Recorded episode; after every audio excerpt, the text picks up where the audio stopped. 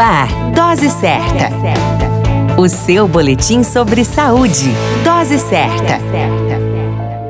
Olá, eu sou Júlio Cazé, médico de família e comunidade, e esse é o Dose Certa, seu boletim diário de notícias sobre saúde. E hoje eu venho com uma reflexão sobre doenças que os homens não queriam ter.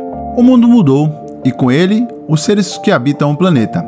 Hoje nós, homens brasileiros, vivemos cerca de 73 anos. A nossa grande dificuldade está em lidar com as doenças, pois assim como nós estamos resistindo, elas também se readaptaram conforme o tempo.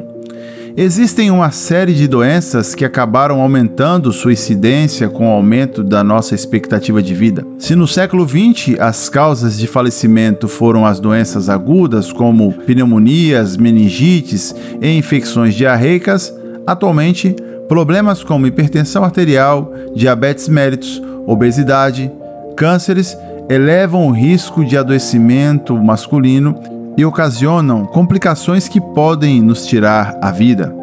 A única forma de podermos parar essa avalanche de adoecimentos é adotando novos estilos de vida e a opção pela prática diária de exercícios físicos, uma alimentação saudável com dieta balanceada, visitas regulares ao médico e tempo exclusivo para o lazer e cuidados com a família, pois estes sim melhoram a saúde. Adotar essas opções saudáveis evitam o aparecimento dessas doenças que nenhum homem desejaria ter.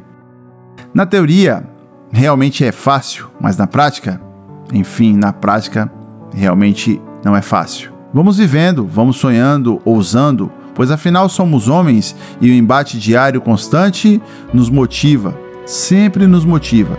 E sim, seguiremos motivado. E sempre, claro, pensando que seria muito bom não ter doenças. Ah, como seria bom não ter doenças.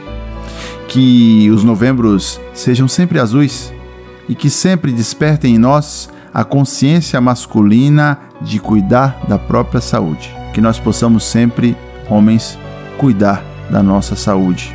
Esta é a reflexão. A qualquer momento retornamos com mais informações. Esse é o Dose Certa, seu boletim diário de notícias.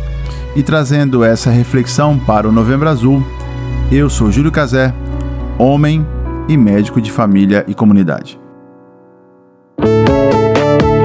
Dose certa. O seu boletim sobre saúde. Dose certa.